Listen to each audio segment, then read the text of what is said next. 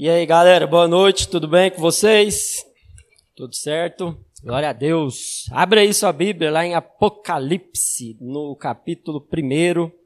Vamos ler versículo 4 até o versículo 6. Lembrando que esse é um dos textos aí que nós estudamos essa semana no, nos pequenos grupos. Então, aqueles que participaram, aqueles que estiveram presentes, vão estar um pouco mais familiarizados com o texto, mas vamos colocar aqui tudo aquilo que a gente conversou, buscou de Deus, de orientação e tudo aquilo que a gente entende que é relevante para nós como igreja no dia de hoje.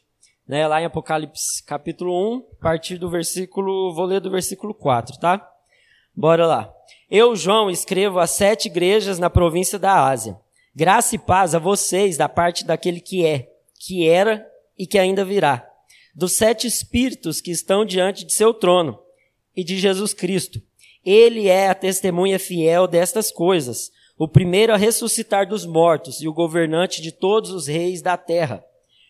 Toda glória seja aquele que nos ama e nos libertou de nossos pecados por meio de seu sangue. Ele fez de nós um reino de sacerdotes para Deus, seu Pai. A ele seja a glória e o poder para todo sempre. Amém. Só até aqui por enquanto. Vamos orar mais uma vez. Feche seus olhos aí. Senhor Deus, Pai, obrigado por essa palavra.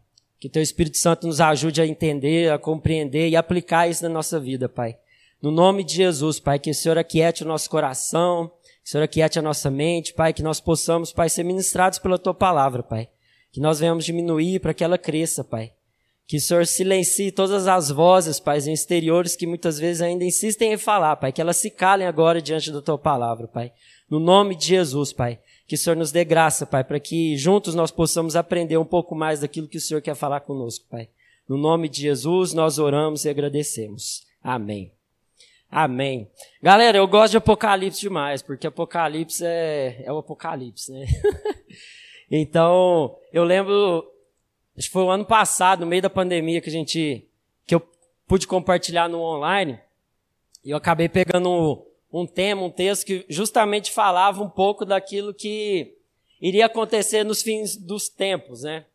E eu lembro que eu até fiquei um pouco assim emocionado quando eu estava compartilhando, porque o livro de Apocalipse ele traz uma perspectiva de uma revelação que Deus trouxe ali ao apóstolo João, e que isso muitas vezes, num primeiro momento, nos assusta, nos causa espanto, mas para aqueles que estão em Cristo Jesus, isso traz uma esperança, isso traz uma glória, isso traz uma paz em saber que em Cristo Jesus nós estamos seguros. E aqui João ele começa fazendo uma saudação aí, né, às sete igrejas da província da Ásia, saudando os irmãos com a graça e a paz de Jesus Cristo. E logo depois ele começa a fazer algo que eu descobri essa semana, essa semana não, há umas três semanas atrás, algo chamado doxologia. Não sei se todo mundo já ouviu essa palavra, mas é, ela parece complexa, mas é algo simples. Que em alguns lugares do Novo Testamento e do Antigo também a gente consegue identificar. E logo após João fazer essa introdução, essa saudação, ele começa com essa doxologia. Que seria o quê? Você glorificar a Deus através de palavras de glorificação para aquele que é, para aquele que há de vir. Então a doxologia ela vem da palavra grega e se você divide ela em duas, a primeira significa doxa, que é a glória, e a segunda logia, que é palavra. Então, é uma palavra, ou são palavras de exaltação de glória, expressões de louvor a Deus por todos os seus feitos. E João, ele tem muito disso na sua carta, na sua, no seu livro de Apocalipse. Em vários momentos, se você identificar, você vai ver João trazendo essa contemplação, um louvor contemplativo de tudo aquilo que ele viu. Você imagina João tendo a sua visão espiritual ali aberta e ele vendo tudo aquilo que iria acontecer. E tudo aquilo enche o coração dele de espanto e ao mesmo tempo de alegria. Enche o coração dele de terror, mas ao mesmo tempo de uma incontável alegria de tudo aquilo que Deus iria consumar na sua volta. Então por isso ele meio que tem uma explosão de alegria espontânea de louvor por tudo aquilo que Deus tinha feito.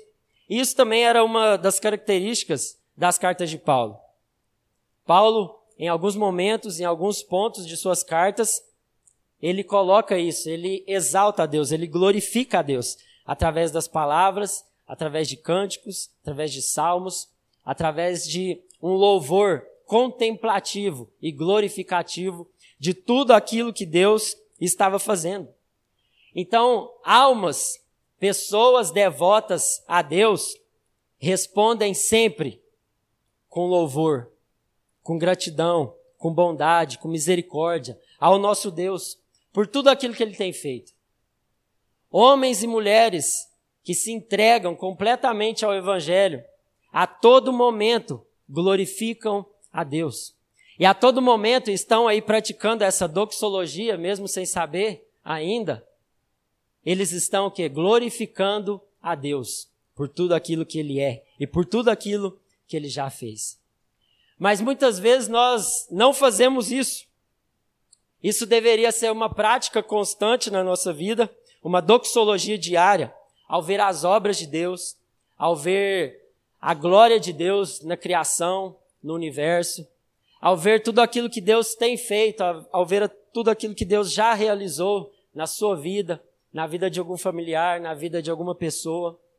A glorificação a Deus deveria estar associada ao nosso estilo de vida. Um estilo de vida contemplativo, de um coração engrandecido e extasiado pela glória de Deus. Independentemente das circunstâncias, um coração apaixonado pelo Deus que serve. Mas infelizmente, pela correria aí da nossa vida, infelizmente pelos afazeres que todos nós temos durante toda a semana, nós não temos tempo, ou sequer lembramos de glorificar a Deus por aquilo que Ele é. Nós somos consumidos por uma rotina louca, massacrante e que nos impede de louvar a Deus por tudo aquilo que Ele é. E ao invés de louvar, ao invés de agradecer, nós somos tomados por um espírito de reclamação, por um espírito de incontentamento. E aí a nossa boca, ao invés de glorificar a Deus, nós acabamos sendo daqueles que reclamam de tudo. Porque a rotina, os afazeres da vida vão sufocando a glória que nós deveríamos dar a Deus. E nesses momentos, muitas vezes de angústias, muitas vezes de lutas, momentos em que o nosso coração ele é apertado, momentos em que a nossa vida de todos os lados ela é pressionada pelas circunstâncias da vida, nós nos esquecemos das promessas de Deus. Nós nos esquecemos de tudo aquilo que Deus fala a respeito de quem nós somos. E aí muitas vezes nós paramos de orar, nós paramos de pedir, nós paramos de glorificar. Então nós temos aí uma amnésia espiritual de tudo aquilo que Deus está fazendo na nossa vida e através da nossa vida. E o apóstolo João, ele vai ter outros momentos desses, a gente vai ver isso lá em Apocalipse, no capítulo 5, do versículo 9 ao 13. E aí eu queria ler com você que vai falar assim, ó: Tu és digno de receber o livro e de abrir os seus selos, pois foste morto e com teu sangue compraste para Deus homens de toda tribo, língua, povo e nação. Tu os constituíste reino e sacerdotes para o nosso Deus, e eles reinarão sobre toda a terra. Então ouvi a voz de muitos anjos, milhares de milhares e milhões de milhões, eles rodeavam o trono, bem como os seres viventes, os anciãos, e cantavam em alta voz: Digno é o cordeiro que foi morto, de receber poder, riqueza, sabedoria, força, honra, glória e louvor. Depois ouvi todas as criaturas existentes no céu, na terra e debaixo da terra e no mar, e tudo o que neles há, que diziam: aquele que está assentado no trono, e ao Cordeiro que seja o louvor, a honra, a glória e todo o poder para sempre. Então, nesses momentos em que nós glorificamos a Deus, nós somos lembrados de quem nós somos. Nos momentos em que nós colocamos o nosso coração em uma adoração espontânea, o Senhor, através do Espírito Santo de Deus, ele traz à memória quem Deus é e quem nós somos. Então, muitas vezes, aí nessa bagunça política que nós estamos vivendo, nós nos desesperamos com aquilo que está acontecendo e com aquilo que pode acontecer. Quando nós glorificamos a Deus, nós lembramos que Ele é rei sobre todos os reis. Nós lembramos que Ele governa sobre qualquer governo. Nós lembramos que a nossa vida está guardada nele e que Ele vai prover todas as coisas, independentemente do governo, da época e dos tempos. Foi isso que João falou aqui, ó. Ele é digno de receber toda a honra, glória, força e poder. Ele é digno de receber toda a glória. E às vezes nós estamos tão sufocados pelas rotinas da vida e pelas dificuldades que nós não conseguimos fazer isso, isso é verdade. Parece que colocam um, algo que tampa a nossa boca nosso, os nossos ouvidos, o nosso coração, que nós sequer conseguimos falar alguma coisa. Nós sequer conseguimos orar. Nós sequer conseguimos buscar ajuda com alguém. E aí eu utilizo uma técnica que eu gosto bastante, que é colocar um louvor lá. Quem está mais próximo de mim aí sabe que de vez em quando eu costumo mandar alguns que eu descubro, que eu conheço, e é muito legal porque isso traz à memória aquilo que me traz esperança. E às vezes, se eu não consigo orar, quando eu coloco um louvor para que eu possa fechar os meus olhos e aquietar tudo ao meu redor, as palavras que são ditas, isso vai relembrando, isso vai trazendo vida àquilo que está morto dentro de mim. Então, às vezes, se você não consegue orar, se você não consegue buscar ajuda, se você está paralisado pelo medo, busque alternativas para que você viva, para que você comece de novo a caminhar. E aí, aqui no versículo 10, desse texto que a gente leu, ele vai falar que tu fizeste delas um reino de sacerdotes para o nosso Deus. Então, o tema dessa semana, tudo aquilo que a gente falou e tudo aquilo que nós estudamos, fala a respeito de um reino de sacerdotes. E o apóstolo João aqui, ele vai trazer isso nessas mensagens e nesses textos contemplativos, que nós somos uma nação de sacerdotes e que Deus nos fez reino de sacerdotes. E no primeiro texto que a gente leu lá em Apocalipse 1, ele vai falar assim também, ó. Toda glória seja aquele que nos ama e nos libertou de nossos pecados por meio de seu sangue. Ele fez de nós um reino de sacerdotes para Deus. E esse reino de sacerdotes aqui, João, ele está o quê? Testificando o cumprimento de uma promessa que Deus fez ao povo de Israel lá no Antigo Testamento. Lá em Êxodo, no capítulo 19, eu queria que você abrisse aí, Êxodo 19, a partir do versículo 4.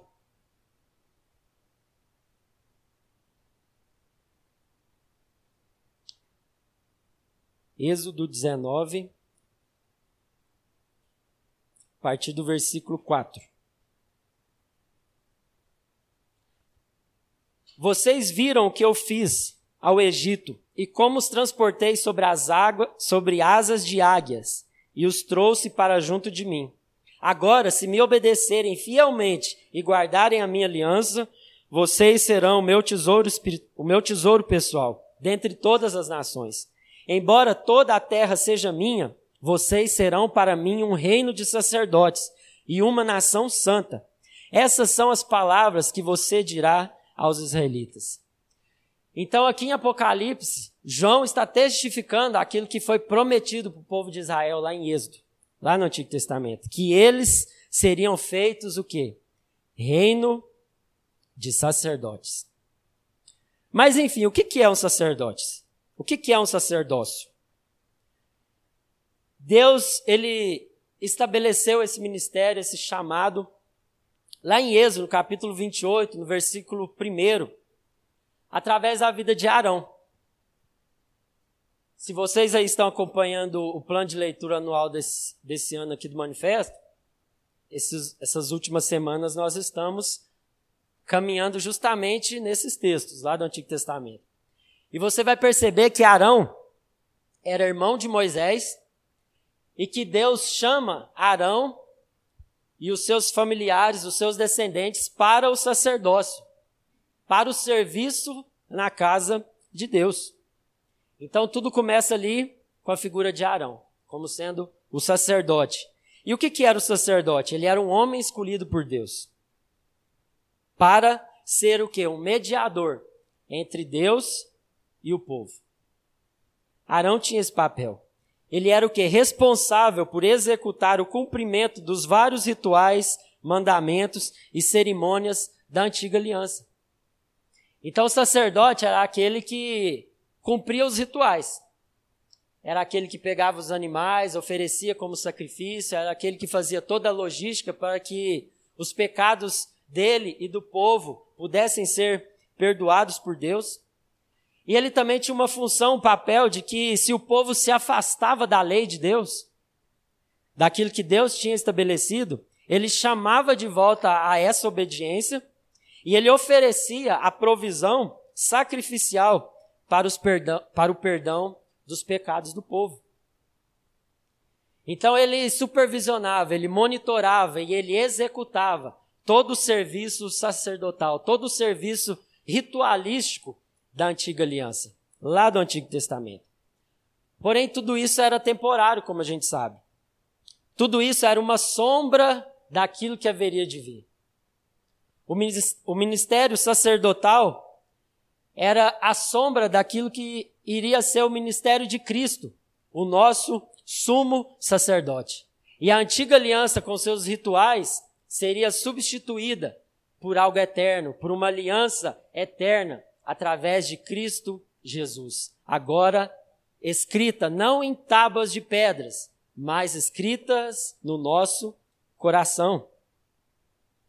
E Jesus, ele se torna esse sumo sacerdote que agora ele não oferece mais sacrifícios de animais, mas ele oferece o seu próprio corpo como oferta e sacrifício, para que nós pudéssemos ter remissão de pecados e para que agora nós pudéssemos ter livre acesso ao nosso Pai. Cristo cumpre todos os rituais, todos os requisitos da antiga aliança, para agora estabelecer um novo pacto, uma nova aliança eterna com seu povo. Então o antigo Israel foi chamado por Deus para ser luz para os povos pagãos. Agora a igreja é chamada por Deus para ser luz do mundo e sal da terra. Todos nós. E a partir de, dessa nova aliança né, que Cristo faz, todos nós que fomos lavados e remidos pelo sangue de Jesus, e aqueles que obedecem a Deus são constituídos sacerdotes. Então aquilo que era exclusivo para uma pessoa, para uma linhagem de uma família, agora se torna um atributo, uma característica, um chamado para todos os cristãos que foram lavados e remidos pelo sangue de Jesus. Então isso é um grande privilégio mas também é uma grande responsabilidade. Como diz lá o tio Ben do Homem-Aranha, com grandes poderes vem grandes responsabilidades, né? E é isso mesmo. Agora, esse ministério sacerdotal está sobre a minha vida e está sobre a sua vida. Você e eu somos responsáveis por oferecer continuadamente sacrifícios de louvor a Deus sacrifícios de abnegação, de um ministério de amor que derrama as nossas vidas em intercessão e em serviço compassivo ao próximo. Então agora eu e você somos chamados para sermos os representantes de Deus. Nós somos embaixadores de Deus. E como nós fazemos isso? Através desse ministério sacerdotal. Que agora eu coloco a minha vida como uma oferta, como um sacrifício em favor do outro. Para que o outro se encontre com Deus, para que o outro se reconcilie com Deus, para que a outra pessoa veja Deus através da minha vida, porque agora eu sou um sacerdote na casa de Deus, no reino de Deus. Tudo isso foi possível porque Cristo fez a sua obra em favor de nós. Ele cumpre tudo aquilo que eram os requisitos da antiga aliança e agora nós somos transportados, nós fomos colocados nessa nova aliança de Deus que nos faz um reino de sacerdotes. Mas aí que vem um, um detalhe que ao longo da história esse conceito ele foi distorcido. Ao longo de toda a história da igreja, desde lá dos pais da igreja até chegar em Lutero, esse conceito ele foi distorcido de várias formas. No começo estava beleza, estava ok, mas com o passar dos séculos, com o passar dos anos, a galera começou a viajar na maionese, literalmente. E aí o que que rolou? Começaram a categorizar os crentes. Então passou a existir os crentes que eram os clérigos e os crentes que eram leigos. Os cristãos que estavam exclusivamente a serviço da igreja, do sacerdócio, da casa de Deus, e os crentes que eram apenas crentes, que eram apenas pessoas comuns e que recebiam tudo aquilo que os clérigos, com seu poder, com sua suposta autoridade e com o seu domínio daquilo que eles tinham de acesso exclusivo da Bíblia, eles passavam para as pessoas leigas, que não tinham esse acesso. Então foram estabelecidos aí algumas figuras que a gente sabe muito bem, como os papas, os monges, os padres, os bispos, os cardeais, Pessoas que assumiram uma posição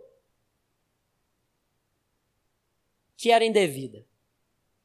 Uma posição que, ao invés de ajudar o povo a se encontrar com Deus, eram pessoas que colocavam barreiras e se colocavam, é, às vezes, até como representantes de Deus em um sentido distorcido da palavra.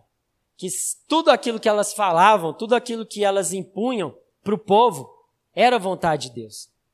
E a gente sabe que ao longo da história isso não foi verdade. E tudo aquilo que às vezes fizeram em nome de Deus não tinha nada a ver com a vontade de Deus.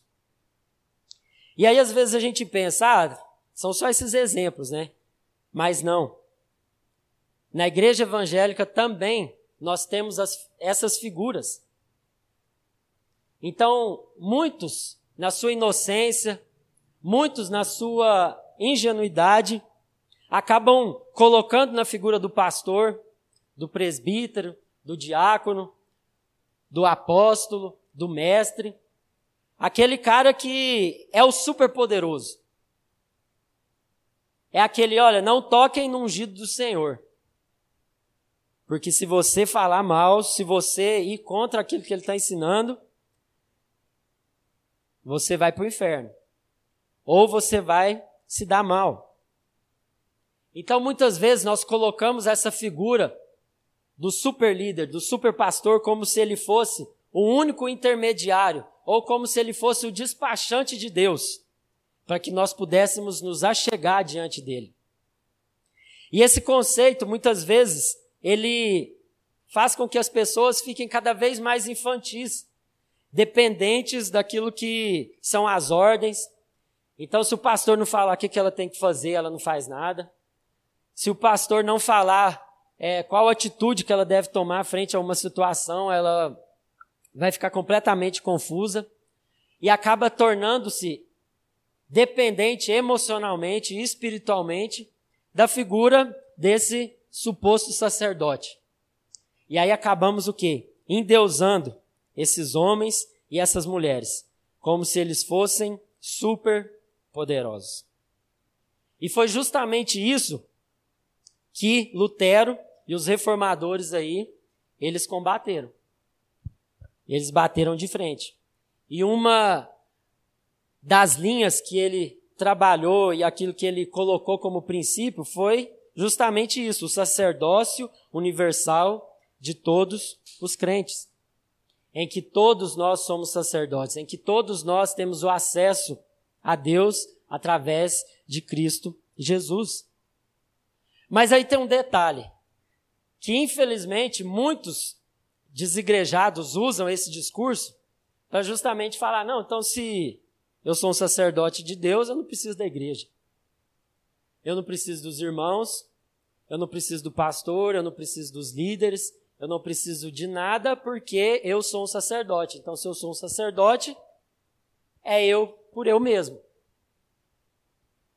E aí isso é muito perigoso, porque acaba transformando aquilo que é um conceito, aquilo que é uma orientação de Deus para o seu povo, para que eles pudessem assumir a responsabilidade uns com os outros, acaba se tornando uma desculpa para muitos sair da igreja. Acaba se tornando desculpa para que muitos se achem melhores que os outros. Acaba se tornando uma desculpa para o irmão ou para a irmã se achar melhor que o outro.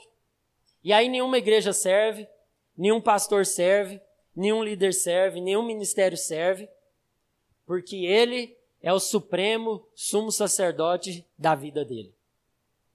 Então não caia nesse engano, não caia nesse erro, porque o próprio Lutero, ele também reconhecia que Deus, entre os irmãos na vida da igreja, ele levantava especificamente, sim, pastores, mestres, presbíteros, diáconos, para ministrar e para servir na vida da igreja, que está lá em Efésios 4, com funções diferentes, mas o chamado o mesmo. E ele também vai usar o texto de Romanos 12, do versículo 3 ao versículo 5, onde ele vai falar que, assim também em Cristo nós, que somos muitos, formamos um corpo, e cada membro está ligado uns aos outros.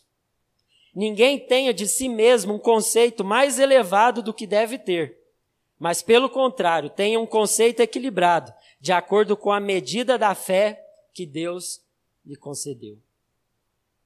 Então a gente observa e a gente vê que esse sacerdócio é um privilégio, mas também é uma grande responsabilidade. To todos nós somos sacerdotes uns dos outros, sendo ministrados uns pelos outros. No dia que eu tô mal, o sacerdote Rafael ministra na minha vida, né? o dia que a Cláudia tá mal, a sacerdotisa Laís ministra na vida da Cláudia. E assim o reino de Deus, ele vai sendo estabelecido de uma maneira saudável. Porque nós precisamos de Cristo e uns dos outros até o fim, sem cessar, sem parar, sem vacilar sem tremer e sem chorar. Essa só, só quem é crente que vai lembrar, né? Essa musiquinha. só quem é crente raiz de muito tempo vai lembrar. Nós precisamos uns dos outros. E esse sacerdócio, ele é exercido na vida da igreja. E aí lá em 1 Pedro, eu queria te convidar a abrir lá, e a gente já vai caminhando para o fim. 1 Pedro, abre aí. 1 Pedro, capítulo 2,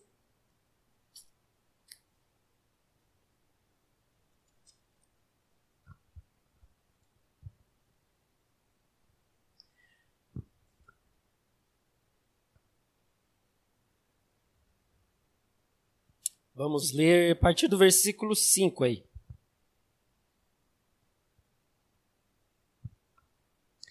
E vocês também são pedras vivas, com as quais um templo espiritual é edificado. Além disso, são sacerdotes santos. Por meio de Cristo Jesus, ofereçam sacrifícios espirituais que agradam a Deus. Olha só, de novo aqui, Pedro, ele está o quê? testificando, testemunhando que agora nós somos o quê? Sacerdotes santos.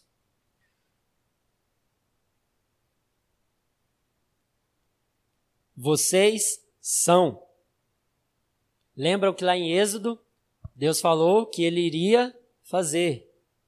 um povo de sacerdotes santos. E agora aqui, além lá de, de João, falando a mesma coisa, agora Pedro fala também: vocês são sacerdotes santos. E além do mais, aqui ele vai falar sobre as pedras vivas. Então ele está falando agora a respeito da igreja, da Nova Jerusalém, em que nós fomos constituídos como pedras vivas. Ou seja, você e eu, nós estamos sendo edificados para a construção desse reino. E aí ele continuou: além disso, são sacerdotes santos, por meio de Cristo Jesus, ofereçam sacrifícios espirituais que agradam a Deus.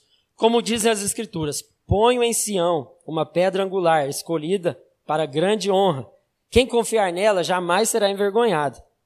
Sim, vocês, os que creem, reconhecem a honra que lhe é devida. Mas para que os que não creem, a pedra que os construtores rejeitaram se tornou a pedra angular.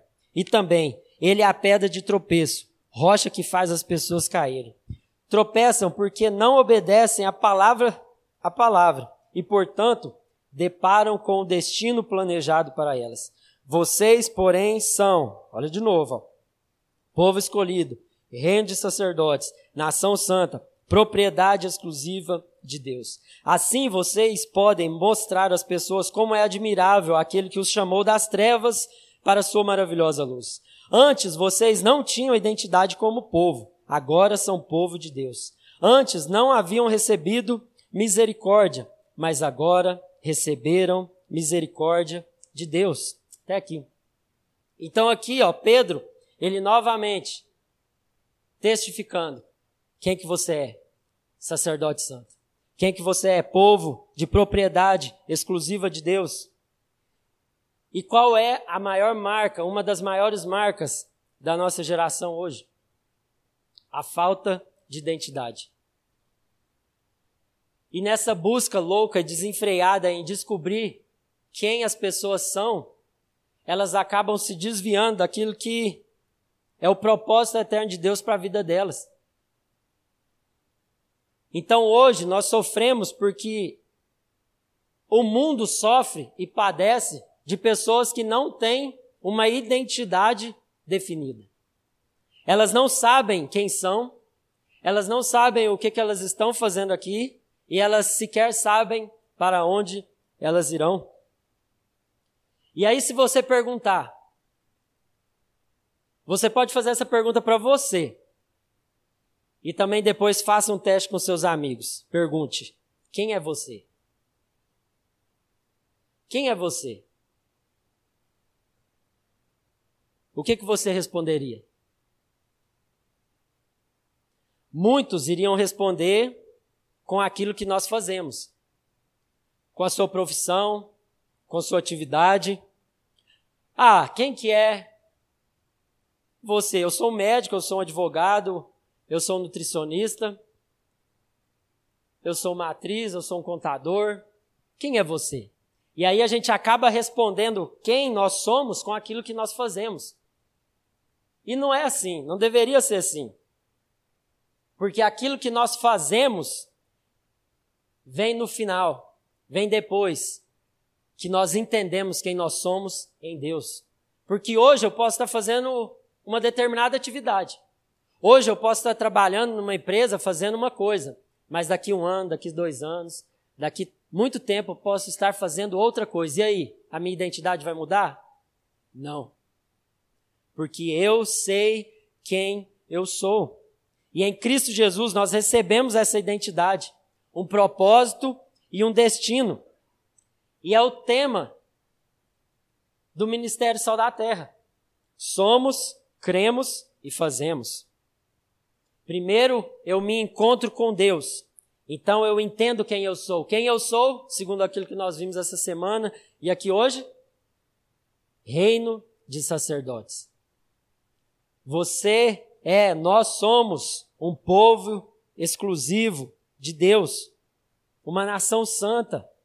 Então nós cremos naquilo que Deus está falando a nosso respeito. E então nós fazemos aquilo que precisa ser feito no mundo através das diversas atividades que cada um aí desenvolve. Para quê? Para mostrar às pessoas como é admirável aquele que os chamou das trevas para a sua maravilhosa luz. Então, independente do que você esteja fazendo hoje, você foi chamado por Deus para ser sacerdote na sua família, na igreja, na sociedade, para que as pessoas vejam de onde o Senhor te tirou e para onde ele te levou. O sacerdócio, ele é exercido para que as pessoas se reconciliem com Deus através da sua vida, do seu testemunho.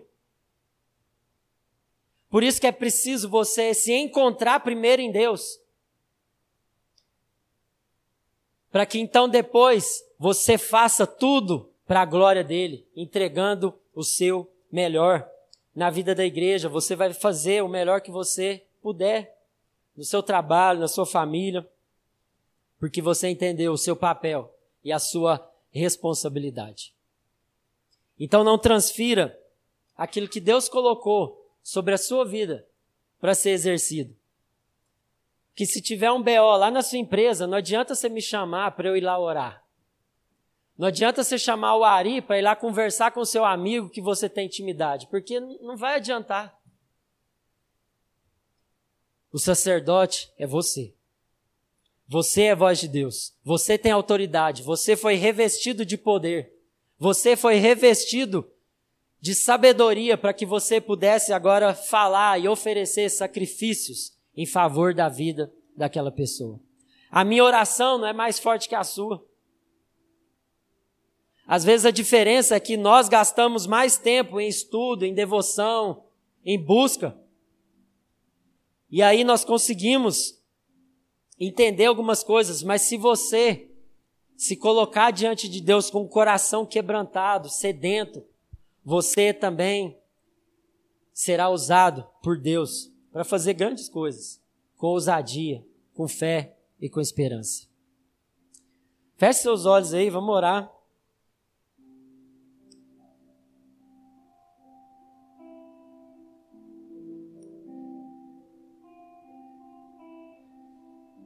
que você coloque aí o seu coração diante de Deus. E peça para que Ele te encha de coragem, para que você exerça esse sacerdócio, esse ministério, aonde você foi colocado hoje. No nome de Jesus.